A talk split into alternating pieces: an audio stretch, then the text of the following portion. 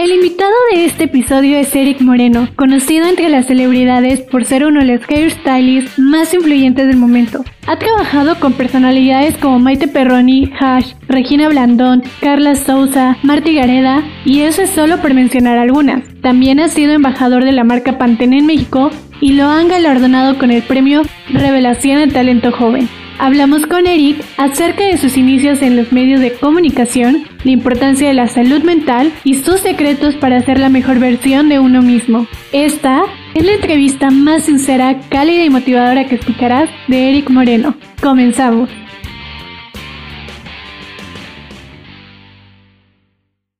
Nos pasa que muchas veces vemos la foto de una actriz y le damos like sin saber quién la maquilló o la peinó, a menos que ella etiquete a su equipo de trabajo. Y es así cuando nos da un poco de curiosidad y decimos, ah, esta persona hizo tal cosa. Entonces, para aquellos que no te conocen, cuéntanos quién es Eric Moreno y cómo surge tu pasión por peinar a las celebridades. Ok, bueno, yo soy Eric Moreno, soy de la Ciudad de México, soy hairstylist, eh, peinador, peluquero, hay maneras eh, diferentes de llamarle. Voy a cumplir 10 años eh, dedicándome a esto. Antes eh, estudié publicidad, también soy publicista, tuve un posgrado en visualización creativa, trabajé en agencias de publicidad, en agencias de medios de comunicación, de publicidad y hace 10 años justamente fue cuando hice la transición de, profesión, que fue algo muy increíble, la verdad, y, estoy feliz de haber tomado esa decisión. Y pues bueno, ese soy yo. Trabajo para el mundo del espectáculo, para actrices, actores, cantantes, eh, todo, moda, publicidad, eventos, promoción, muchas cosas más. ¿Cómo es que le das ese giro a tu carrera de publicista para descubrir que lo que realmente te apasionaba era ser peinador? Mira, te voy a contar, siempre me gustó, la verdad, siempre en mi familia, siempre fue importante el pelo. Eh, las mujeres que vivían en mi casa, mi mamá, mi abuela, mis tías, siempre fue algo muy importante. El maquillaje era muy natural, pero la importancia en el pelo siempre fue relevante siempre me llamó la atención. Yo le cortaba el pelo a las Barbies de mi prima, las peinaba. Si recién llegaba de cumpleaños alguien se las daba o los Reyes Magos le traían los juguetes, se llama Jennifer, le decía, Jennifer, vamos a cambiarle el look, hay que cortarle el pelo, hay que, este, está muy largo, ¿no? Que mejor que lo tenga abajo del hombro. Y mi prima, pues obviamente más chica, dice, sí, claro, bueno, ya después su mamá ponía el grito en el cielo así de, oye, ¿por qué le cortaron el pelo a las muñecas? Y yo, tú no digas nada, estábamos chiquitos, ¿no? Le decía, tú no digas nada, tú no se lo trajiste, se lo trajeron los reyes, entonces es de mi prima, entonces podemos hacer con ella lo que queramos, ¿no? Entonces siempre me llamó la atención, me encantaba ir con mi mamá, con mis tías, con quien fuera al salón de belleza y ver cómo les cambiaban, les tenían eh, lo que fuera. Y siempre que iba, estaba yo en un salón de belleza, veía cómo en el pelo y demás, y no sé, me daba una paz, una tranquilidad literal, como un, no sé cómo explicarte, era terapéutico, simplemente. Entonces yo veía todo eso y decía, qué padre, qué padre, qué padre, qué padre. También con esto voy a reforzar mi edad no sé, había una telenovela que se llamaba Alcanzar una estrella y que era una chava, la de lentes, la pasada de moda, no sé qué, querían cambiarle look. Todas esas escenas de donde cambiaban el look a los personajes me fascinaban, ¿no? Y que les cambiaban el color, el corte y demás. Entonces, siempre me llamó la atención, siempre me gustó, también siempre me gustó la onda de como los medios, la publicidad, no como tal, estaba muy chico para saber que había una carrera literal de publicidad, pero la televisión, cómo se hace la producción, me llama la atención la onda del pelo. Y por el otro lado, la onda del espectáculo, por así decirlo, del medio artístico. Total que bueno, pasan los años, pasa el tiempo, siempre acompañaba a la gente a cambiarse el look, me preguntaban qué opinaba de, ¿te gusta? Eh, ¿Cómo, qué opinas? Y conforme fui creciendo, cada vez más, mis amigas lo mismo. Entonces, bueno, entro a la carrera, obviamente, pues ya sabes, por la sociedad, a pesar de que gente que apoyaba mis decisiones, en este caso mi mamá, yo soy hijo de madre soltera, eh, mi mamá ya murió, va para seis años, siempre me apoyó en todas mis, eh, las decisiones, pero yo decía, no, tengo que estudiar una carrera como tal de cuaderno, pluma, presente maestra, ya llegué maestra, Dios maestra, porque si no, entonces sentía como que no era una profesión como tal, le llaman oficio y a lo que yo hago hay, hay gente que no, no le da como el nombre o la importancia que es. Entonces, decidí estudiar publicidad, pero antes de eso también quise ser actor. En mi mente, obviamente, fui al Manolo Fábregas al teatro, a la escuela, o Virginia Fábregas, ya se me olvidó. e hice prueba para en esa elección de audición y eso y me quedé. Entonces dije, ah, sí puedo, antes ya no quiero. También me gusta mucho la fotografía y mis maestros de la carrera me decían, tienes muy buen ojo, no sé qué, y sí, tengo buen ojo. Mis clientes a las que peino siempre luego les tomo fotos backstage y dicen que tengo buen ojo. Ya sabes, cuando eres niño quieres ser todo, ¿no? Yo nunca quise ser astronauta, yo nunca quise ser piloto, nunca quise, no, no, no, yo quise ser actor, locutor, conductor, diseñador gráfico, arquitecto, pero si te fijas, todo es como artístico, como creativo. Entonces, ya cuando me meto a estudiar a la escuela, ya eran ocho semestres, me aventé la carrera de publicidad y yo tenía amigos que uno estudiaba diseño de modas y otro conocido, es un cuate, empezó con lo de la onda del maquillaje. De hecho, cuando él creo que empezó a maquillar cuando llegó Mac a México, una cosa así, no me acuerdo bien. Yo seguía en mi escuela, yo pues, me gustaba lo que hacía, terminé la escuela y yo tenía como ya, digamos, un amigo me lo decía, es que ya tienes talento, solo te falta técnica, ¿ok? Entonces yo decía, tengo talento, pero no tengo técnica. No entendía. Entonces para mí era como un issue llegar, o sea, como el cliché de soy gay y también peluquero, entonces es un cliché, ya sabes, la sociedad, el qué dirán. A lo que ves de que mamá siempre me apoyaba en todas mis decisiones de quiero en esta escuela, ok, vamos a ver qué onda, eh, quiero esto, ok, vamos a ver cuál es la mejor opción para tus estudios. O sea, me refiero que siempre recibí un apoyo muy grande de mi madre. Mi madre era muy joven, o sea, yo tengo 39, me llevaba 20 años más o menos. Entonces siempre hubo una gran comunicación, siempre hubo un gran entendimiento. Entonces primero salí del closet de ser gay y luego pues, ya estaba en la carrera y demás. Y para ella era muy importante que yo estudiara lo que yo quisiera, porque cualquier cosa que pase, creo que los padres siempre piensan en eso, no es como dejarnos como herramientas en la vida, como armas. Entonces dije, no, ¿cómo estudiar moda o peluquería o cosas así? Cuando ya apenas le acabo de dar la sorpresa que soy gay, ¿no? Entonces me lo callé, seguí la escuela, estudié publicidad, posgrado, mi servicio social, trabajé en una agencia de medios y yo llevaba cuentas grandes, o sea, marcas de telefonía, de una aerolínea y cosas así. Total que siempre, te digo, siempre me gustó lo de la moda, pero como yo como calladito, no decía nada. En mi cabeza decía, yo voy a ser famoso. ¿Cómo lo voy a hacer? Ni idea. No canto nada. Si canto en la regadera, como dicen, el agua se va. Pues yo decía, yo quiero hacer algo que sirva y, y siempre que peino o alguien se le ayuda a arreglarse y se siente bien, me hace sentirme bien. Me da alegría que la gente esté contenta, que se sienta bien. A mis amigas también cuando les decía, te puedo cortar el pelo y salían contentas o, o donde yo las recomendaba y me sentía muy bien. Entonces, ya estando en las agencias, primero estuve en una, estuve casi dos años, no recuerdo ya bien. Me cambio a otra agencia de publicidad, se llama Gilby.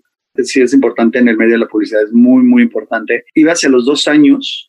En ese entonces era como mi meta. Siempre lo que me he puesto lo he logrado. Digo, me faltan cosas, pero la mayoría he tratado de hacerlo y de lograrlo. Cuando yo ya tenía la inquietud, siempre dije, aparte de que ser famoso, decía, yo quiero ser mi propio jefe. Mi mamá era su propia jefa. Entonces, yo quiero ser como mi mamá, ¿no? En ese aspecto, yo hacer las cosas. Entonces, pues sí, me costó mucho tiempo, mucho trabajo. Entonces, como que se lo fui soltando a mi mamá, yo tenía 20 años. Y yo ya vivía solo. Este, le dije, es que quiero arriesgarme y, y, estudiar otra cosa. Le dije, necesito dedicarme a algo. Le dije, yo no le veo futuro a esto de la agencia y no me interesa, mamá. Me dijo, ok, ¿y qué quieres hacer? Y pues me gusta mucho lo, la onda del pelo, la moda, ok, y como, ¿qué se te ocurre? ¿No? O sea, ya tienes 20, ya vas hacia los 30, pues. Y yo no sé, no sé, pero algo tengo que hacer. Entonces empecé a investigar, yo ya conocía a Fertz Pedraza, pero no por el medio de peinar, sino porque pues uno sale al antro y reconocidos. Una vez, yo me acuerdo que estaba en la agencia y le pregunté al maquillista, se llama Jonathan Lule, le dije, oye, es que fíjate que tengo inquietud de, de cambiar de carrera, no sé qué, si de güey, estás loco, o sea, ¿cómo crees? yo, pues sí, quiero cambiar, no sé, no quiero estar en esto ya. Lo de la publicidad me dijo, ok, te aconsejo que cheques escuelas, que te pongas a investigar bien. Entonces fue lo que hice. También le pregunté a Fernando Pedraza, First, y este, pues ya me recomendó escuelas. Entonces todavía no renunciaba a Gilby, a la agencia, hasta que llegó el día que lo tuve que hacer. Entonces, ¿qué hice? Lo que no hice en la primera carrera, que fue trabajar, ves que mucha gente trabaja para pagarse, no sé, los pasajes, la ayuda a, las, a sus papás con los semestres, saca becas, invierte su trabajo en su propia profesión. Yo, la primera carrera, no tuve el apoyo total de mi mamá, pero para la del pelo, me dijo, mamá, ok, yo te puedo ayudar, pero pues necesitas mantenerte, vives aparte, ¿qué vas a hacer? Total, que voy a hacerte el cuento largo, vendí mi coche, renuncié a Ogilvy, me dieron una no es finiquito, creo le llaman. Entonces me lo dieron, yo ya había investigado, ya había hablado, ya había buscado, cumplí 30 en junio, de hecho el próximo junio 13 es mi cumpleaños, cumplo 40. No me da pena decir mi edad, pero más vale tarde que nunca. Entonces a mis 30 hice toda la transición, María, toda. ¿Cuánto tiempo pasó mientras decides renunciar a la agencia y comenzar a estudiar esto? Yo renuncio como en junio del 2010, más o menos, no me acuerdo exacto, y yo entré a la escuela de peinado en finales de julio, principios de agosto del 2010. Creo que tuve un mes de vacaciones entre ser publicista, renunciar y aventarme a comenzar a estudiar lo del pelo. Estudié en Just Claude Belver en la colonia del Valle. Y nada más tenía la cartera, lo que te dije que junté, de vender mi coche y lo que me dio la agencia donde estaba. Pagaba renta, pero pagaba mis gastos, luz, agua, gas y alimentos y todos los servicios, ¿no? Entonces ahí comenzó toda esta aventura y al principio pues mi mamá obviamente trabajaba lo suyo y demás, pero pues yo ya estaba grande también para estarle pidiendo a mi mamá de, oye, me das para la luz, oye, me das para el... No, entonces yo recibí el dinero y pagué casi el año que estudié, lo pagué completo desde la inscripción todo lo que eran las como mensualidades. O sea, yo me lo tomé en serio y la gente me criticó, la gente de la agencia, porque no mencioné eso, pero hay gente que me dijo que no, que estaba loco, que cómo iba a hacer eso, que cómo era posible que yo teniendo ya una carrera, un posgrado, titulado, a los 30, cómo se me ocurría cambiar de profesión, que era algo como que, güey, estás loco, literal. Mismo Jonathan me decía, güey, ¿estás seguro de lo que estás haciendo? Y yo, sí, sí estoy seguro, porque él ya estaba en, ese medio compañeros me dicen, no, claro, vas a poder, lo vas a lograr. Mi familia, pues a mi familia casi no le dije, más bien le dije a mi mamá, yo no tengo hermanos, soy hijo único, no tengo papá, o sea, nada más soy yo ahorita.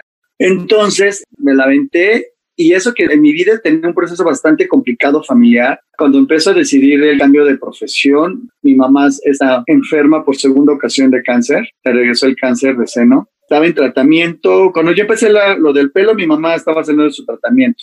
Entonces se acumularon cosas personales con económicas, con cambios profesionales. No fue fácil, no te voy a mentir. Así de ahí fue muy fácil, no, claro que no. Tuve momentos muy complicados Aún así, con todo ese miedo, me armé de valor y dije, voy a cambiar de profesión porque esto de la publicidad no es para mí. Entonces, en el 2009 para el 2010, medio año antes de comenzar la escuela, a mí se me detona una ansiedad muy fuerte por económico, cambio de profesión, duelo amoroso, mucho estrés, ya sabes, cosas personales que todos tenemos en la cabeza y que si esto, que si lo otro, que si dijeron, que si no, el estrés de la agencia y obviamente lo más importante es mi familia, en ese caso tengo tíos, primos, pero como el núcleo familiar era mi mamá y yo. ¿No? Entonces imagínate, la segunda vez que le da cáncer a mi mamá, entonces ahí sí fue como demasiada información y adicional llega la ansiedad. Venía acompañado de miedo de que qué le iba a pasar a mi mamá, si lo iba a lograr, qué tal si estoy cometiendo el peor error profesionalmente hablando y estoy perdiendo mi tiempo y, y yo necesito producir dinero, ¿sabes? Y luego con una ansiedad que tenía que estar trabajando en terapia, fue muy difícil. Hay gente que me criticó mucho, mucho, mucho, mucho delante, así frente a frente y a espaldas, la gente siempre opina, la gente opina muchísimo, la gente es gente que siempre nos va a apoyar y hay gente que no cree o por miedo o porque a lo mejor les provoca algo y no te desean cosas buenas o están, ay, no lo va a lograr, pobre tipo, pobre güey, pobrecito. Yo creo que cuando algo es para ti, aunque te quites y cuando no, aunque te pongas. Y creo que esto ya estaba esperando. Sí, claro, totalmente de acuerdo. Pero ¿cómo le hacías para lidiar con todo eso? Porque por una parte estaba la salud de tu mamá y luego tú queriendo cumplir tus sueños. Y además traías ese background de que la gente te dice que no puedes o que tal vez eso no era para ti o que te estabas equivocando. Y al final todas esas cosas te seguían generando ansiedad pero ya a un nivel en el que tenías que estar al pendiente de lo próximo que pasara. Entonces, ¿qué era lo que te impulsaba a luchar por lo que querías? ¿Cuál era tu motivación? Soy muy persistente. Cuando algo o alguien me importa en, cualquier tema, o sea, me refiero, si es mi familia, mi amigo, mi amiga, mi tía, en ese entonces, bueno, mi mamá, siempre estoy ahí, hago lo posible por ayudar a la gente que amo, siempre me motivó, el, ya lo hice, ya me arriesgué, ya me aventé a hacerlo, lo tengo que hacer. Entonces, llamémosle un poco una dosis de orgullo, ¿por qué no? De ahora lo hago, ¿no? y lo voy a hacer bien y voy a demostrarle a mi mamá y ya los demás serán por añadidura que sí se puede, que esto se logra y que sí se puede, que es determinación, que es mucho valor. De la mano con mi terapia, que la terapia es maravillosa, la verdad, me hubiera gustado ser psicólogo. con el apoyo de mi mamá, con el apoyo de unas amigas de mi mamá que amo y que son como mi familia, el apoyo de una de mis primas, apoyo de ciertos amigos y de amigas, y sobre todo el que uno tenga la meta bien, bien planteada y decir, ahí voy a llegar y lo voy a hacer y no quitar el dedo del renglón. Para eso tuve que quitar cosas de mi vida, bajó el ritmo de vida. Entonces, aparte los horarios no prestaban, pues empecé a ofrecer servicios de corte a mis vecinas, a teñirle el pelo a mi tía. Así mi mamá en su trabajo, que se dedicaba a cosas de gestoría y, y demás, trabajaba con ella con la onda de los documentos. Entonces de ahí era mi entrada económica. La parte personal sí me descuidé. Es decir, me descuidé en que no tenía una vida amorosa. O sea, literal, todas mis energías, todas se las puse a la profesión y a mi familia. O sea, la parte como personal la hice a un lado. O sea, ahorita que volteo digo, Hubiera podido también agregarlo un poquito más, pero bueno, así tenían que suceder las cosas. También hay que aceptarlas como son. La ansiedad fue algo de los 30 a los 32 años más o menos, muy difícil, porque la ansiedad se hacía presente en cualquier momento cuando quería, casi, casi, y en llamados y en trabajos, en cualquier momento. Ese sentir, ahora lo veo como un aprendizaje. Creo que esa ansiedad tiene que llegar como parte de esa transformación no solamente personal, sino también como emocional. Fue como un stop a cosas que no me iban a dejar nada bueno, simplemente como que a lo mejor estaba malgastando el tiempo, por así decirlo, ¿no? Que fui muy fiestero también. Buena copa y todo, pero sí, bastante fiestero. Me encantaba echarme mis tragos, muchísimo. Pero nunca fui irresponsable. Siempre he sido muy responsable, muy puntual. Soy muy dedicado, soy muy perfeccionista, me exijo mucho y a veces es bueno y a veces no. Entonces, la ansiedad se convirtió al principio, la odié, la quería patear, la quería aventar, me daba miedo que me dieran los llamados, claro que tenía ansiedades en llamados, por supuesto que he tenido, pero después entendí que tenía que llegar a mi vida y hasta, como dicen, abracé a la ansiedad como que entendí por qué había llegado y punto dije, claro, gracias a esa ansiedad tuve que bajarle a otro ritmo como andar de fiesta o andar así, lo que sea. Y la ansiedad me ayudó a madurar, me ayudó a compartir más cosas con mi madre. Después ella se pone bien, obviamente seguimos viviendo la vida, me empezó a ir bien, pero pues sí, la ansiedad también fue una parte clave, creo que en este proceso. En el momento en el que llega la ansiedad a tu vida, ¿tomaste terapia, fuiste con alguien o cómo decidiste enfrentarla? No, el tema de la ansiedad se hizo presente en, o sea, hasta tengo la fecha porque justamente era un mes antes de yo irme a Nueva York de fin de año, del cambio del 2009 al 2010. Entonces, va avisando, hay que poner mucha atención. La ansiedad sí te va avisando, te va diciendo como ahí voy, ahí voy, ahí voy. ¿Cómo te va avisando? Estrés excesivo, insomnio, angustia, pero niveles todavía como que controlas con un tecito. Y entonces, la segunda vez que mi mamá le dice que tiene que entrar a tratamientos de quimioterapia, ay, fue muy difícil. Yo en esa ocasión, antes de entrar a estudiar pelo, yo rapeé a mi mamá. No fue fácil. Entonces, te digo, todo, todo ese tema se venían acumulando, toda la presión, todas las emociones, hasta que no pude, no pude. Y mi mamá ya me había ofrecido el, oye, no te gustaría terapia, te veo con mucha angustia, muy estresado. Mi mamá obviamente tomó terapia muchos años, puedes ir con tal. Y yo, no, claro que no, eso es, eso es para locos, yo no necesito terapia, yo estoy perfecto, todo está bien en mi vida, yo soy fuerte, yo soy fuerte. Y de hecho, creo que cuando alguien se rompe, no es por débil, al contrario, es porque fuimos también un exceso de fortaleza y no quisimos decir no puedo o quisimos contener y comernos ese orgullo y no frenar y decir necesito ayuda. Entonces, hasta que no se rompió y no se convirtió en una ansiedad, fue cuando yo dije necesito ir al psicólogo porque no estoy entendiendo qué me pasa. Piensas, ¿por qué me está sucediendo eso? O sea, ¿por qué siento esto de la nada? ¿Por qué siento que no respiro bien? Entonces, cuando yo estaba en esa agencia, pues un día estaba yo comiendo, era la hora de, la comida de la oficina, salimos a comer y ¡pum! Se detonó el primer ataque de ansiedad como tal. Entonces ahí lo conocí y dije, no ventes, o sea, esto es horrible. Es, no es como tranquilízate, respira. No, no, no, no, no, no, no, no. Hay niveles, hay grados de ansiedad. Entonces, en ese momento, digamos que no era tan alto y con al poco tiempo incrementó. Llegué con un psicólogo bastante bueno que me ha ayudado muchísimo, muchísimo, muchísimo, en verdad. Hay que buscar ayuda. Somos humanos, no somos superhéroes o sí lo somos, pero de otra manera. También, por supuesto, que fui al psiquiatra. Dije, doctor, así como la canción de Gloria Trevi, doctor psiquiatra, necesito ir y voy con el doctor psiquiatra. Y yo decía, ya valí corneta, ya me deschaveté. Aquí ya, adiós, cucu. No, todo tiene solución, todo tiene cura, por así decirlo. Solamente hay que trabajarlo, hay que ser constante con las terapias, hay que ir, hay que hablarlo ahí. Uno va a esos lugares a sacar todo, porque conozco gente que va a terapia y luego no dice las cosas.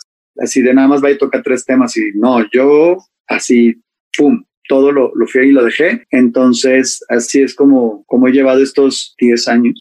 La verdad es que hablar de temas como la salud mental siempre se agradece porque todos en algún momento hemos pasado por periodos estresantes en nuestra vida y son pocas las personas que se dan la oportunidad de compartir sus experiencias y la manera en la que se enfrentan a sus miedos, como es tu caso. Sí, hay que agradecer. Te digo, yo lo que hice fue aceptarla, al principio me da pena decirlo, no, no lo quería reconocer, no quería decirle a nadie, absolutamente a nadie, que tenía ansiedad, que tuve que recurrir a los medicamentos, a los ansiolíticos, sí, claro, pero ojo, o sea, porque hay gente que los tiene como catálogos de qué horror, qué miedo, no, probé Reiki, probé flores de Bach o como se llamen, eh, ¿qué más hice? Hice todo, Así de párate manos, me paré de manos. Este, date tres vueltas de carrito, me di tres vueltas de carrito. Necesitas dormir más, dormir más. Necesitas cambiar tu alimentación, cambia mi alimentación. Ya en ese momento ya es como otro nivel. Ya cambió, ya no es lo mismo. Y la gente, repito, luego no reconoce porque cree que estamos dando puntos débiles de nosotros mismos o porque nos da pena decir que necesitamos ayuda, nos da pena decir que no somos lo que aparentamos. Y es triste porque si realmente mucha gente luego hablara y dijera realmente lo que ha costado llegar a donde hemos llegado, a donde sea ese punto, ayudaremos a otras personas. De hecho, yo cuando he hablado un poco de la ansiedad, hay gente que me ha dicho, ¿cómo? ¿Tienes ansiedad? Y yo, bueno, o sea, o padeciste ansiedad o ¿a poco has tenido un ataque de ansiedad? Y yo, ¿y cómo le haces? ¿Y, cómo esto? Y yo, pues así, así, así. O sea, haz de cuenta, si llegué con X nivel de ansiedad, conforme pasa el tiempo, baja, disminuye, pero con esta pandemia, o sea, hay gente que me ha dicho, ¿y cómo estás? Y yo, bien, porque he podido trabajar el estar conmigo mismo, el estar en casa eh, sin salir, a eso me refiero pongo a leer, me pongo a hacer ejercicio, no permito que los pensamientos negativos se coman mi control. Me explico, me autocontrolo, al contrario, es como deba estar todo bien, entonces hay que cuidarse, hay que checarse siempre todo, hay que escuchar al cuerpo, hay que escuchar qué está pasando con uno, lo que sea necesario para estar bien, para llegar a donde uno quiere. Visualízalo, no te rindas y trabaja por lo que tú quieras, trabaja por estar bien contigo y lo que te haga feliz. Y yo creo que el hecho de que yo haya puesto esa parte de lo del peinado y, querer ser un peinador que trabajara con actrices y que lo puse tan claro, entonces me metí a estudiar y conforme pasó hay etapas, entré por etapas de poner tubos y no sé qué. Yo sé, los tubos qué? Ni, ni van a servir. ¿Quién me va a pedir con tubos? Por algo nos enseñan todo, ¿eh? Todo funciona.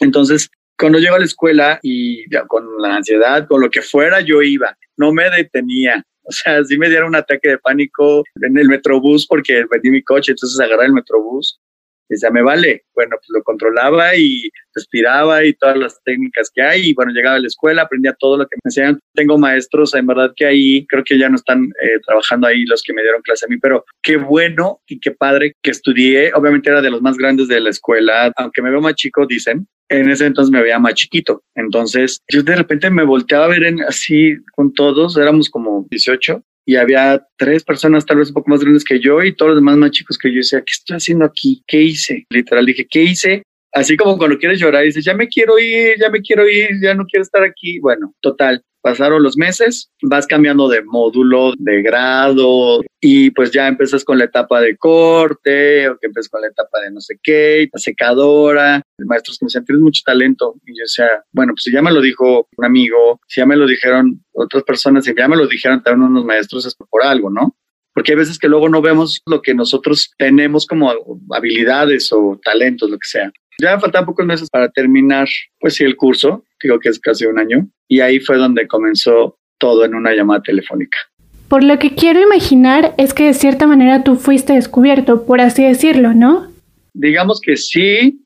Cuando yo estaba estudiando, te digo, tenía este, este amigo que es maquillista, se llama Jonathan, y creo que lo acompañé como dos veces a unos llamados de editorial, y también lo acompañé alguna vez. Uno era de novias, y vi, dije, qué padre, está bien padre esto. Bueno, eso antes, o sea, años antes de, de que yo estuviera en la escuela de pelo. Y luego lo acompañé a otro llamado y me dijo, ayúdame a peinar una modelo, ¿no? Y yo, ¿cómo? O sea, no sé cómo se usa esto, cómo te va a ayudar. Sí, agarras la tenaza y haces esto así, pero me lo dijo como, así te lo estoy diciendo, así, de un lado para el otro, y entonces, y, y yo, pues bueno, va. Entonces lo hice, me dijo, güey, tienes talento. Sí, te estoy diciendo que tienes talento. Deberes de dedicarte a esto. Yo le decía, no, cero, ¿cómo crees? No, no, no. Es lo que yo decía hace rato los prejuicios, el cómo voy a cambiar de carrera. Ya estoy grande. No, no, no. Yo cómo voy a ser peluquero. Van a decir que aparte de gay o como le quieran llamar, obviamente es otra, con otra palabra, así de, además de todo esto, quiere ser peluquero el señor, ¿no? Entonces son muchas cosas que la sociedad nos va metiendo y vamos escuchando. Entonces, yo ya estaba estudiando en la escuela de pelo en Just Club y un día llegué, me acuerdo perfecto, llegué a mi casa creo que me faltaban como tres meses para acabar ese curso, porque yo seguía tomando cursos de colorimetría, de barbería, total que en el teléfono y ya contesto y era Jonathan. Me dijo, hola, ¿qué? ¿Cómo estás? No, bien, tú, ¿qué haces? Yo, nada, aquí en mi casa. Dijo, oye, mañana fíjate que tengo un llamado y no tienen peinador, entonces no sé si quieras tú tomar el llamado. Y yo, sí, sí, claro, ¿con quién? Con las hash. Y yo, sí, claro. Dijo, está fácil. Una tiene el pelo largo onditas y una tiene el pelo corto. Fue cuando ellas regresaron con un disco que se llamaba A Tiempo, me parece. En la portada ellas están en blanco y negro, guapísimas. Ahora ya sé quién es Olga Laris, porque pues, yo no era peinador, las tomó Olga Laris, las maquilló Jonathan, y para esa portada no las peiné yo, las peinó José La Bastida. Y ya total que estaban en promoción de ese disco, entonces dije, ok, ven mañana a mi casa y te explico qué, cómo y no sé qué. Y yo, bueno, Llegué a casa de Jonathan, me dijo, mira, este, no sé, dos horas antes del llamado, Hannah hay que hacerle ondas grandes con esta tenaza y Ashley tiene el pelo corto, entonces está muy fácil. Airecito, manita, lo acomodas y listo. O sea, Jonathan me lo pintó como muy fácil. Y entonces llegamos, yo iba muy nervioso yo tenía ansiedad en esos momentos, entonces no era fácil. Así de, lo tengo que hacer bien, o sea, porque tenía la responsabilidad no solamente de dejarlas bien para donde ellas fueran, sino porque también Jonathan me estaba recomendando, llevando, y aunque tuviera conocimientos ya de la escuela y demás, o sea, no era lo mismo el estrés de peinar a, no sé, a una tía para irse a un desayuno, que todas merecen el mismo respeto y demás, pero me refiero al nivel de exposición, ¿no? A ellas creo que iban a una entrevista o iban a, a unas fotos de reforma, no me acuerdo, pues llegué, no sabes, se portaron increíbles. Saqué mis cuatro cositas que llevaba de material y otras cuatro que me prestó Jonathan y ahí comenzó todo. Se portaron increíbles ellas. Hannah y Ashley fueron tipazas, tipazas conmigo. Me trataron muy bien. Ellas entendían que estaba empezando, ellas sabían que, o sea, no se les mintió, sabían, es decir, este chavo está empezando, sí, vamos a darles la oportunidad, me dieron la oportunidad y siempre se los voy a agradecer, siempre, por siempre son mis madrinas, las quiero mucho. En verdad ellas confiaron muchísimo en mí y también obviamente Jonathan al recomendarme. Y ya, las peiné, les gustó y de ahí siguieron los llamados con ellas, siguieron los llamados, siguieron los llamados. Ya no, ahorita ya no, no hemos conseguido para trabajar juntos. Ojalá pronto las vea y cuando las he visto, que no es por trabajo, es, es lindo verlas. Entonces, bueno, en eso Jonathan eh, le salieron otros llamados, me invitaba, yo iba con, con él, venía Dominica Paleta, Mónica Huarte, Silvia Navarro, cuando hizo la apertura de un restaurante, el restaurante que ella tuvo. Dominica, cuando fue publicidad, parte de la imagen de Puma, Mónica Huarte la peiné para, no sé, un evento y tipazas, todas tipazas conmigo, se portaron muy bien. Y después tuve que regresar a la escuela a terminarlo porque seguía yo yendo a clases. O sea, yo no dije, esto no lo voy a dejar a medias y no la voy a dejar inconclusa. Generalmente lo que inicio lo termino, lo que sea. Si esto lo inicio, lo tengo que terminar. Así sea pintar una pared, aunque me dé flojera terminarla, pero la termino. Entonces, dejo de trabajar con Jonathan porque empecé a trabajar con él en otros llamados. Yo regreso a la escuela, dejo de ver a las hash y demás. Todavía me doy el lujo de decir, voy a regresar a acabar la escuela, ¿no? Como si fuera muy fácil entrar aquí, mantenerse y demás. Obviamente no estaba tan ah, como ahorita tanto Instagram, no había tantas redes. Pues, hace 10 años, son 10 años. Entonces termino la escuela y ya hice mi, mi graduación en la escuela y era, eh, el concepto era novias. Tuve compañeros increíbles en esa escuela. Sigo teniendo en contacto con algunos más de la mitad, yo creo, y, y de mis maestros también están orgullosos. Me echan porras, pues. Total que otra vez estoy en mi casa y en casa de mi mamá iba a salir a comprar algo de cenar ya sabes, garnachitas o pues algo que vendían por ahí. Y salgo y suena mi celular y era el personal de Hash. Y de, hola, ¿cómo estás, Eric? No sé qué. yo, bien, ¿y tú? Bien, oye, es que fíjate que tenemos unas fotos porque vamos a hacer la portada del disco Deluxe, la edición así se llama Deluxe, de a tiempo de hash y no sé qué, y queremos ver si tienes el día disponible. Obviamente tener el disponible porque pues apenas estaba empezando. Y yo sí, claro, sí lo tengo disponible. No, pues bueno, nos vemos a tal hora, tal día, no sé qué fui al llamado y así me empezaron a dar llamado las hash nuevamente.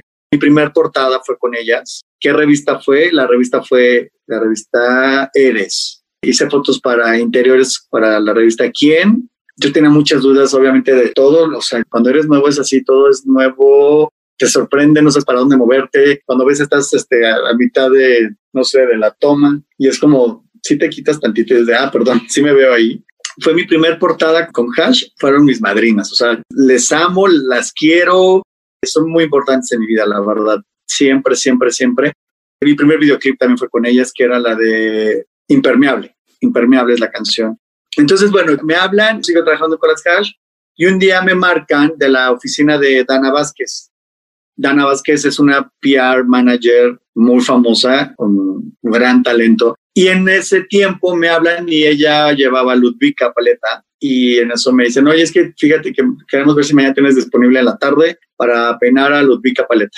me dio mucha emoción y dije, sí, sí puedo, claro, claro que sí puedo. Y al día siguiente, yo estaba, me acuerdo perfecto, eh, estaba en la tienda en Liverpool con mi mamá comprando un edredón o algo así, no me acuerdo. Me puse muy contento, mi mamá también. Y le dije, mamá, esto, esto es para mí. Le dije, poco a poco me decía, totalmente, esto se va a ir dando solo. Y así fue. Fue Ludvika, después también Peña Ana de la Reguera, después llegué a InStyle, también por la portada de Ana de la Reguera, 2011, 12, no me acuerdo. Ana de la Reguera también se portó increíble, Ludvika, fue como un brinco, me explico. Yo no trabajé en series ni en películas. Hice un servicio social un tiempo en un salón de belleza cuando estudiaba, antes de que me dieran llamados. El chavo que me cortaba el pelo en ese entonces le dije, oye, ¿me das chance de venir aquí a aprender? Me dijo, claro, puedes venir. Y así fue. Iba en las tardes saliendo de la escuela a trabajar como, como prácticas profesionales, por así decirlo. Y luego la misma editorial te empiezas a, obviamente, a dar a conocer y te empiezan a dar llamados. Entonces empecé a hacer trabajos con las actrices. En ese tiempo, esa revista sacaba a una actriz o famosa importada y adicional venía una sección en moda donde también invitaban a otra famosa y hacían un look. Entonces me empezaron a hablar para eso y solito se fue dando como efecto dominó. Les voy a contar nada más algo que sí fue muy chistoso. Imagínate cuando llegas a, bueno, en mi caso llegué al llamado de mi primer portada y pues, está uno contento, feliz y la ves publicada, vas a comprarla al puesto de revistas, la agarras, la abres, buscas tus créditos, siempre vienen ahí vienen en donde quieren. Eso no debería de estar, eso sí lo digo, editores, todos son un equipo y todos deberían de estar en el mismo lugar, fotógrafo y stylist, maquista y peinador o peinador maquista. O sea, somos un team, es un equipo completo, ¿no? Porque hay veces que ponen fotografías por ex persona, eh, entrevista por bla, bla, bla, y en una orillita donde se unen entre hoja y vienen tus nombres ahí en chiquito, ahí acostadito, ahí aventadito y se me hace una falta de respeto al trabajo del maquillista, del stylist y también para uno como peinador, porque somos parte de, tu, de la imagen de lo que estás trabajando y de lo que estás vendiendo en una tapa. Entonces, piénsale bien dónde acomodar todos los créditos de las personas. Entonces, busco mi crédito y, ah, vale. No, pues no. No decía Eric Moreno, tenía otro nombre. Tenía, creo que Eric Morales o una cosa así. Bueno, para mí fue como, o sentí horrible, no sé qué, y yo, ay, no, eso no cuenta, ya sabes. Y bueno, Ya después, ahorita me río y, y recuerdo anécdotas o cuando empezaba, digo, ha valido la pena, te ha valido la pena todo lo que me ha pasado. He tenido muchos más logros, pero bueno, pues aquí seguimos. Antes de que se me vayan dos preguntas, ¿cuánto tiempo estuviste trabajando con Hash? Para Hash estuve trabajando aproximadamente, yo creo que sí, sí fue un buen rato. Yo creo que tres años, más o menos. ¿Cuánto tiempo pasó para que se te presentara la oportunidad de trabajar con actrices? Entre Hash y Ludvika estuvo Mónica, Dominica y Silvia.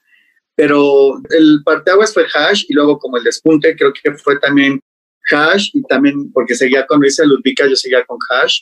Yo creo que a los tres meses, puede ser, cuatro meses, no sé, ni siquiera fue ni un año de separación, fue Taz, un tiempecito y pum, así, bueno, y llamado por Ludvika. Y a Ludvika le gustó cómo la peiné, hicimos clic y bueno, me siguió dando trabajo mucho, mucho tiempo Ludvika. A lo largo de tu trayectoria profesional, ¿ha habido a alguien a quien admires o que te inspire? Mira, en ese tiempo, pues solamente, te digo, las redes sociales no están como ahorita que ya hay aplicación para todo y todo está al, literal a un clic, pero obviamente ubicaba a Jorge Beltrán, ubicaba a Héctor Ávila, Fertz. Yo creo que ellos tres, fíjate, no que me inspiraran, pero claro que veía su trabajo y decía, es un respeto, me explicó, decía, qué bonito, qué increíble, les quedó, está espectacular. Y ves, ¿y cómo le habrán hecho? ¿Y cómo lo habrán hecho acá? O sea, me ponía como observar eh, las portadas, los llegué a ver en, pasillo de algún llamado, alguna sesión fotográfica. Plantarte ahí como peinador, los años estaban dando mayor seguridad. Entonces hubo una vez una portada donde eran tres famosas y yo hice, yo iba con Ludvika y eran dos peinadores más con otras dos actrices. Y no es que te hagas chiquito ni nada, pero sí tienes que estar consciente, no decir de voy a peinar mejor que ellos, no es de yo voy a hacer mi trabajo lo mejor posible o lo más perfecto que pueda para la actriz que me está contratando y que tú quedes contento con tu trabajo es lo más importante. Todos los trabajos son competitivos. No sé si sea bueno o malo, para mí es bueno. No tengo algo favorito en casi nada. O sea, no tengo un color favorito o una bebida favorita o un pastel, así, uno, esas preguntas son muy complicadas para mí, pero digamos que quién me inspiraba o quién respetaba cuando yo, sería yo así, como lo diría, yo respetaba mucho el trabajo de Jorge Beltrán, de Fernando Pedraza y de Héctor Ávila. Hay algo que me llama mucho la atención y es respecto a las redes sociales como medio de comunicación. Tú nos comentabas que iniciaste trabajando esta onda del peinado para editoriales. Entonces, ¿cómo ha sido ese cambio para ti de pasar del papel a lo digital en cuanto a la producción de sesiones de fotos? ¿Sabes qué cambió mucho? También creo que es la, la forma en que los editores están haciendo las revistas. No importa si es como de lo, del papel, algo digital. ¿A qué voy con esto? O sea, quisieron cambiar, innovar con poses diferentes, con maquillajes diferentes, con conceptos diferentes.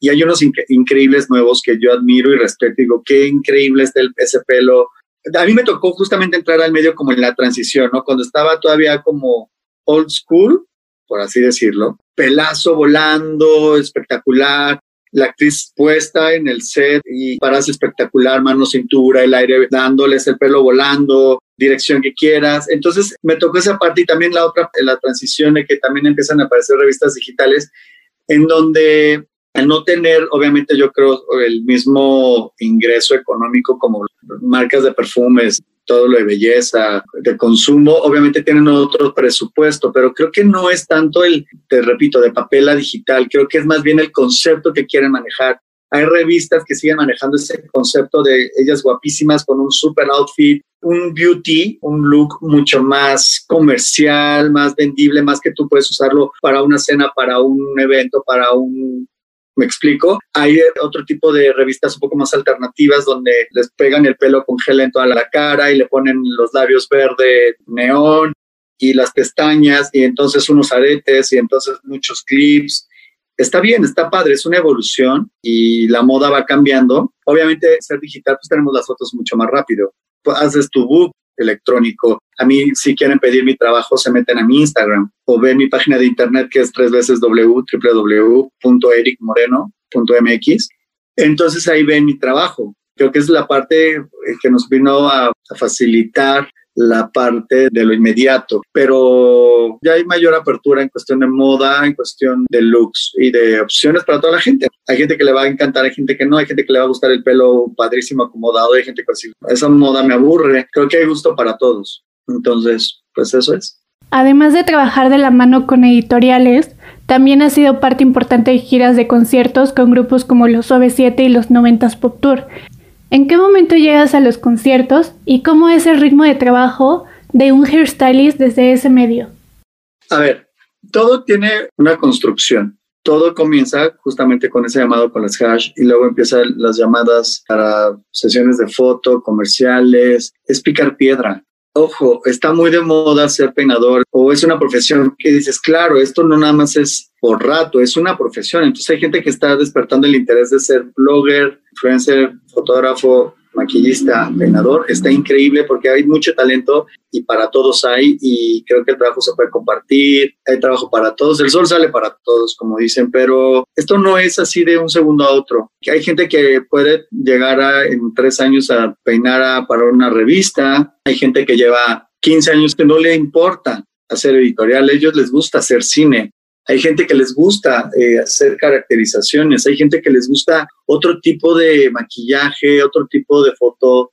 No todo es foto de moda, hay foto documental, foto backstage, hay gente que le gusta, no sé, maquillar súper cargado, hay gente que es mucho más natural. Entonces todo tiene un concepto, todo tenemos como los segmentos bien divididos y creo que, no creo, estoy seguro, esto se va construyendo, no fue de como ya peiné a tres actrices, ya soy el mejor. No, claro que no, hay que trabajar, hay, que demostrar primero a ti mismo que hay que trabajar y que hay que levantarse temprano, hay que llegar a llamados súper así 5 de la mañana y duran 12 horas, 13 horas, 14 horas, hay veces donde vamos, viajamos, luego ni dormimos, llegamos, trabajamos y el mismo día nos regresamos a la Ciudad de México porque al día siguiente tenemos unas fotos a un concierto o tenemos algo. Entonces, ¿cómo es como llego a los OV7? A los OV7 o a la parte musical, a esa gira que estás mencionando. Yo con OV7 llego, primero conozco a OV7 que acaba. Yo conozco a los OV7 cuando hicieron un especial de una portada, me parece que fue Caras, de sus 25 años de carrera, o sea, hace seis.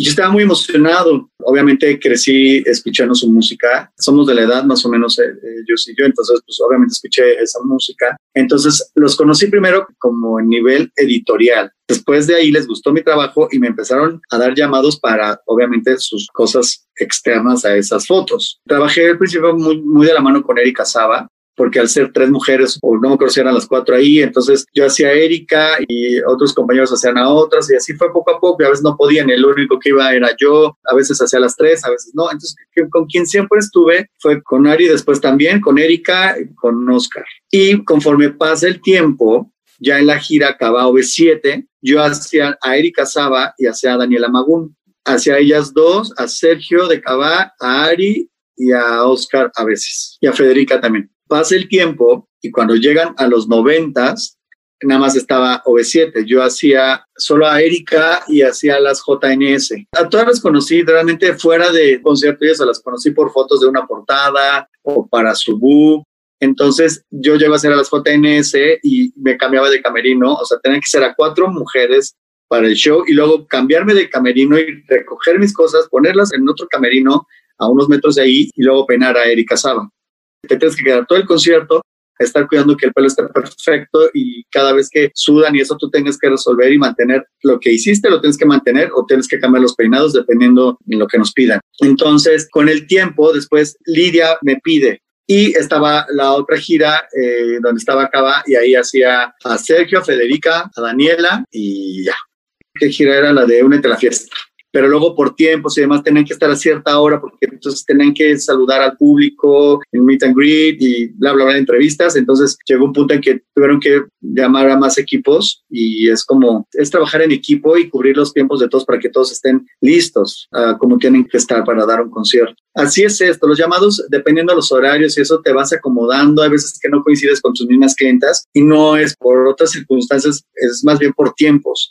Hasta este momento, ¿cuál ha sido el reto más importante que has tenido que enfrentar dentro de tu trayectoria?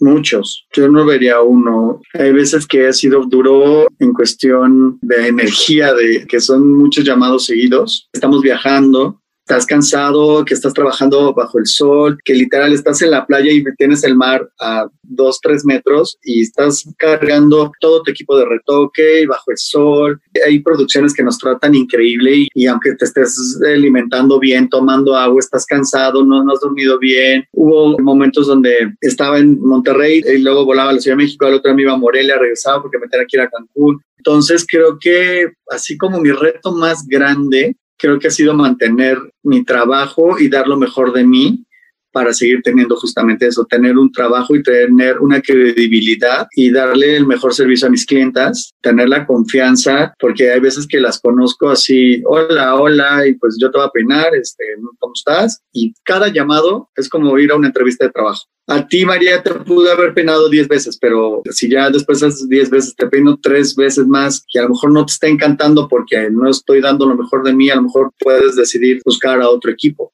¿no? Dar lo mejor siempre de uno mismo, entregar tu talento y, hacer lo mejor para ti, que quede satisfecha la clienta o el cliente y tú.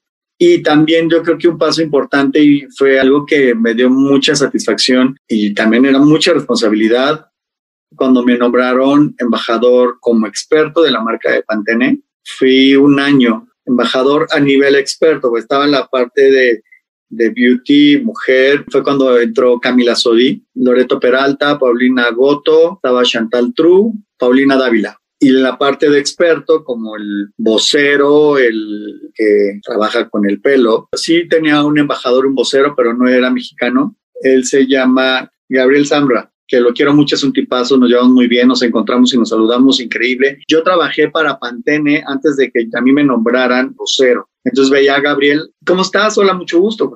Así. Entonces un día estaba aquí en mi casa, ahorita donde me estás entrevistando, suena mi teléfono y hola, Eric, hablamos de tal agencia, fíjate que no sé qué, qué quiere platicar contigo tal persona y alguien de P&G, porque Pantene, que porque no sé qué.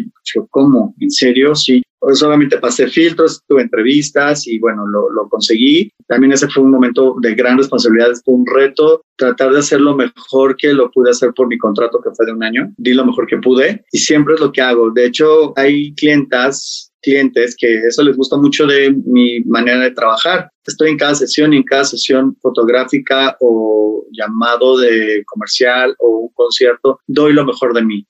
Eso no significa que todo me va a salir perfecto, pero en verdad yo siempre estoy procurando y procuro y trato y me esfuerzo de no solo el 100, doy más del 100. De luego por eso ya termino mis llamados y ya no tengo energías, luego yo creo para irme a echar fiesta pero vale la pena, vale la pena todo lo que he logrado, estoy orgulloso de mí, es bien importante sentirse orgulloso de uno mismo. Me faltan muchas cosas por hacer, muchas, pero ahí voy. En resumen, mi mayor responsabilidad como a lo que me dedico, mi mayor reto es mantener. ¿Alguna vez has tenido que trabajar con alguien que sea considerada como una persona difícil? sí, claro que sí todos tenemos algún momento complicado, ¿no? Somos seres humanos. Por algún motivo te puedes sentir mal, te puede doler el pie, te puedes traer cólicos, te está bajando, este, sí dije esa frase, no, no tiene nada de malo, ¿verdad? Este, al contrario, es muy normal entre las chicas de decir, me está bajando. Hubo un hombre, a lo mejor se peleó con el del ballet parking, o tuvo un mal día, o le duele la cabeza, le duele la muela, trae gastritis, trae colitis, Claro que he tenido malas experiencias, por supuesto que las he tenido, por supuesto que sí, pero han sido muy pocas, la verdad, y si han sucedido, pues no están en mi cartera de clientes, ni yo en su cartera de opciones de, pues, de que me quieran llamar para que las peine, seguramente. Al menos de que no, no nos quede de otra. ¿A qué voy con eso? A que puede ser que me imponga la editorial, ¿no? O que no haya otra opción de peinador. Pero aunque sea así, si a mí me llegara a repetir con alguien que no tuve a lo mejor un llamado fluido, trataré de ser bastante educado y hacer mi trabajo, que para eso se me contrata y se me paga, ¿no? Que es dar un servicio y es dar lo mejor de mí. Si no le gusta, a lo mejor no me habla para sus cosas opcionales, pero lo que me toca hacer hacerlo bien. Pero luego no son con ellas, luego puede ser complicado hasta el del catering. El del catering es el que nos cocina y el que está ahí, luego te acercas y nos anda ahí gritoneando y nos anda sacando de, porque tenemos hambre, o puede ser el, el, mismo vigilante, el que donde te registras, llegas y dices, hola señor, buenos días, buenos días. perdón. Entonces, como en cualquier lugar, como en cualquier trabajo, te contesta mal el portero, o doña Mari, o el que vende los dulces en no sé dónde. Es como cualquier otro trabajo. Tengo más buenas anécdotas, por eso tengo mis clientes y los equipos están armados un poco, por así decirlo. Una de las preguntas que seguramente muchas veces la gente te hace por curiosidad porque saben que todo el tiempo trabajas con celebridades, ¿con quién o quiénes te encanta trabajar? Como para decir, nos llevamos súper bien, el equipo de trabajo es increíble. ¿Quiénes son esas personas? O sea, ¿quieres nombres de famosas? Así de quiénes son mis favoritas. La respuesta sería justamente quienes están en mi feed de Instagram. Son con las que trabajo mucho, es decir, Maite Perroni, Chalitza Aparicio, Ana Brenda Contreras, la SOBE 7, Daniela Magur, Sergio Farril, es que se me van a escapar nombres, Sandra Echeverría, también he trabajado con Fer Castillo y la amo y me la paso increíble, con Renata Nordni, con Paulina Gote he y me la paso increíble, con Dulce he trabajado y me la paso increíble, con Angelique, son muchas, nos llevamos muy bien y, y confían mucho y se los agradezco y se los agradeceré siempre porque me dan trabajo, me piden cuando tienen la opción de hacerlo. Entonces no es una solamente, sí son muchas. Y creo que es la primera vez que lo respondo así de quienes estén en mi feed, es que me encanta trabajar con ellas. Esa es la respuesta. Quien no, no está. Aparte estoy acordándome de una actriz que peiné y que no tuve buena experiencia. Yo creo que tendrá siete años eso. No subí la portada. Dejé que corriera, que pasara. Así, me dio igual. Completamente eh, el trabajo, no dije, no, no lo voy a subir. No me la pasé bien. Entonces, quien esté en mi feed es porque las quiero. Cuéntanos de esos sueños y metas que aún te faltan por cumplir. ¿Cuáles son? Me encantaría seguir manteniendo a mis clientas que amo y adoro, las que ya dije que están ahí en mi feed. Me encantaría peinar a personalidades mexicanas que a lo mejor no me han tocado, pero me toquen algún día, solo por quitarte ese gusto, no porque quiera peinarlas siempre, no, no, solo por, por el hecho de como por currículum a lo mejor estar en otros eventos de peinado o dirigiendo algún desfile, pero que el concepto sea mío, el del pelo. Ya lo hice alguna vez para una marca de novias, hice algo para Rosa Clara. Me encantaría ser embajador de otra marca. Me gustaría poder compartir y darle a lo mejor alguna vez un curso increíble donde aprendan todo lo que yo pueda compartirles a las personas y disfrutar cada vez mi trabajo siempre. Yo creo que siempre hay algo nuevo que hacer. Como ahorita, ¿no? Ya me pedí un cabezote y un pedestal para poder hacer más trabajos mientras regresamos a la normalidad. Ganaste un premio como revelación de talento joven. ¿Cómo es que lo ganas y por qué es importante para tu carrera? Estaba yo sabrá Dios qué haciendo, me hablaron por teléfono me avisaron de los organizadores del evento que estaba yo nominado con otros, creo que eran otros tres personas como revelación, o sea, talento joven. Y yo no lo podría creer, fue increíble ese, ese momento. O sea, no es que alguien sueñe con recibir un premio, bueno, en mi caso no lo, no lo, no lo, no lo imaginaba, pero llegó. Cuando me avisaron, me emocioné muchísimo, le avisé a mi familia, eh, te dan cierta cantidad de estaciones. Me parece que eso fue en el 2015, 2016 y pues fuimos y entonces, o sea, había una preselección por parte de gente del medio y ya estando ahí, ya tenían ahí armado cuando pasaron el video de cada uno de los trabajos, porque aparte yo no tuve tiempo, entonces les dije, ¿cuándo lo tenemos que mandar? No, pues tanto, yo no sé hacer videos ni nada y yo estaba en un trabajo, no sé. Cuando me anunciaron que yo lo gané y tenía que caminar y pasar y la, la, la, la, la, la, estaba muy nervioso. O sea, me acuerdo nada más de haber subido las escaleras, caminar sobre la, el escenario. Obviamente no ves mucho, había como luces obviamente, para iluminar el escenario. No sé, estaba muy contento y pensé en mi mamá nada más y le dediqué el premio a mi mamá porque mi mamá ya no estaba aquí físicamente. Y también un aplauso a mí mismo, porque, y esto es muy importante, hay veces que te pueden ayudar y abrir las puertas y te pueden decir, mira, vas a tener tu llamado como maquillista, como fotógrafo, pero eso es una cosa a que tú, bajo tu esfuerzo, responsabilidad, disciplina, tolerancia, paciencia, construyas una carrera, ¿me explico? Entonces, eso fue el premio, fue como un abrazo de mi carrera. Para aquellas personas que les interesa aprender y realmente quieren profesionalizarse en esto, ¿por dónde deberían comenzar? ¿Qué se estudia? ¿En dónde? ¿Cuáles son las escuelas que tú recomiendas? Ok, primero es identificar realmente si es tu pasión si realmente es lo que te gusta o tienes cinco opciones más que esto junto a la par. ¿Cómo lo puedes descifrar? Pues obviamente también involucrándote en esto. Hay gente que se involucre y conozco a alguien que cuando empezaba se dedicaba a ser actrices y mejor se fue a un salón de belleza, abrió su salón de belleza y es feliz en un salón de belleza. Si quieres ser un peinador y trabajar en publicidad, moda, editorial, con actrices, tienes que tener primero, tener claro a dónde quieres estar. Es decir, hay gente que es feliz haciendo trabajando junto de la mano de, maquistas, haciendo caracterizaciones, puedes trabajar en cine, puedes trabajar en series, en programas, hay gente que es feliz trabajando en televisoras, teatro también. Está la parte de editorial, que hay gente que le encanta hacer fotografía, o también está lo de conciertos, o hay quienes hacemos, bueno, yo hago conciertos, publicidad, alfombras para eventos especiales, también hago sociales, hago novias, si tienes identificado qué es lo que quieres, definitivamente es buscar una opción de acuerdo a tus posibilidades también, de prepararte lo más que puedas. Y esto es asistiendo a una escuela de peinado, de peluquería. Existen varias.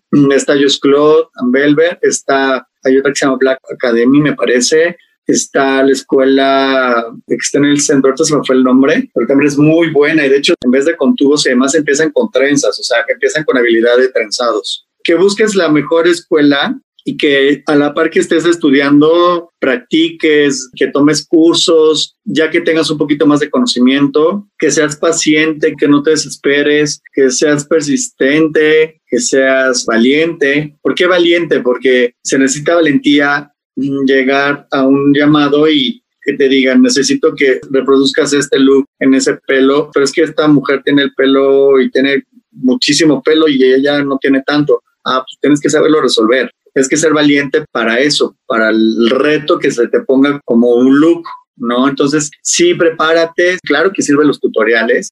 Claro que sirve que sigas a gente que te inspire, a peinadores, a fotógrafos, a maquillistas, pero no lo hagas por moda, hazlo porque realmente te gusta, porque no por estar con gente que estés ahí backstage con famosos, o, sea, aquí no peinas y te sientas, no, no, no, aquí peinas y sigues trabajando todo el tiempo. Yo he tenido asistentes que me dicen, oye, si está, es pesado esto, pero no es pesado no por la gente, por los horarios, por los tiempos, por las prisas, porque literal llega la persona y te dice, tienes 45 minutos, necesitamos que esté lista, pero es que en 45 minutos entonces, y de ahí te sales con la persona. Entonces, sí tienes que tener bien claro que no es, ay, le plancho el pelito y ahí que se vaya, no. Si quieres llegar a ser un buen peluquero, peinador, colorista, prepárate, toma cursos, investiga, experimenta en cabezotes o en tu familia si se dejan cortar el pelo y peinar, pues está excelente. Invierte en un buen equipo, es importante. A lo mejor tienes dudas y a lo mejor no tienes las 10 tenazas que están sacando y que todo el mundo trae. No te preocupes, a lo mejor con las cuatro que tú tienes puedes lograrlo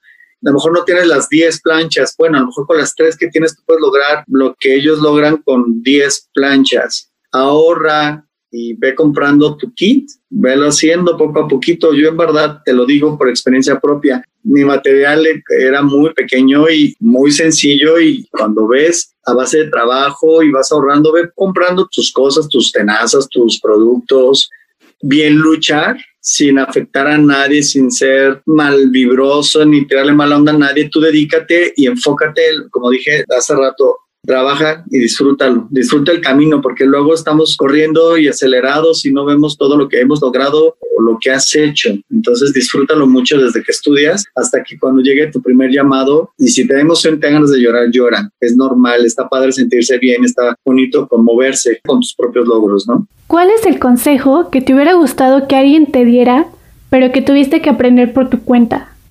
Ok, híjole, un consejo no, yo creo que serían varios. Como persona, yo creo que serían dos. Que no me tome la vida tan en serio, es decir, no que seas un irresponsable, pero hay cosas que les damos importancia a las cuales no merecen. Que seas flexible contigo, eso sería. Que te permitas equivocarte, que no pasa nada, que disfrutes mucho a la gente que tienes, que te quiere, porque no sabes cuándo no está. Y como peinador, me han preguntado, fíjate, y me han preguntado personas que han cambiado de publicista a, maquillistas, de publicistas a que son dueñas de su lugar de spa, de masaje y uñas y eso. Una de ellas, Nicolo, por favor, así una persona me buscó y quiso que le cortara el pelo de ese medio de la publicidad. No nada más para que le cortara el pelo, me fue como una entrevista literal. O sea, y cómo y por qué y hacia dónde. Y cuando terminé y se fue, dije, esto fue como una entrevista. Entonces yo le dije que la constancia, que sea constante, responsable, puntual y que esté contento con lo que hace, que no escuche lo que la gente hable. La gente habla mucho, que no hagas caso. Con eso es suficiente. Que te tomes esto como una profesión porque es un arte, no, no es un oficio como la gente lo dice y esto es bien importante. No es un oficio, es un arte. Somos unos artistas como los maquillistas, como los fotógrafos, tenemos talento y que entonces respetes lo que haces y que respeten lo que haces es importante. Ser responsable, ser puntual, ser perseverante y confía, confía en ti. Y bueno, para finalizar con esta gran entrevista, si te queremos contratar para algún evento, ¿cómo le hacemos? ¿O lo tuyo son solo las celebridades? Cuando me contratan en el medio artístico, actores y demás, me contratan por medio de sus agencias directamente o hay veces que las mismas actrices nos recomiendan y pasan el teléfono y así es como llegan a contratar el servicio de peinado o maquillaje. Si es para un evento social, me pueden escribir por Instagram, mandarme un mensaje directo y si no, también está mi página y mi página está el correo y generalmente me contratan para bodas, las novias, o me contratan la mamá y la novia, o la hermana para la graduación, o me contratan para eventos sociales. Que a mí me encanta, es divertido, es increíble compartir ese día importante con ustedes, porque es bonito ver a alguien contento cómo se ve y se siente y que tú seas cómplice de ese sentir es muy, muy, muy gratificante pues bueno, todo lo que hago y lo que construyo, sí lo hago por mí, es para mí, pero también es en honor a mi mamá, que yo sé que desde donde está está muy orgullosa, está muy contenta de lo que ve que he logrado pues ya saben que aquí estoy y de repente voy a estar dando cursos, a lo mejor de ahí tengo una que otra sorpresita, a lo mejor hago cursos en unos meses, vamos a ver qué va pasando. Muchas gracias a ti por la entrevista y tu tiempo también.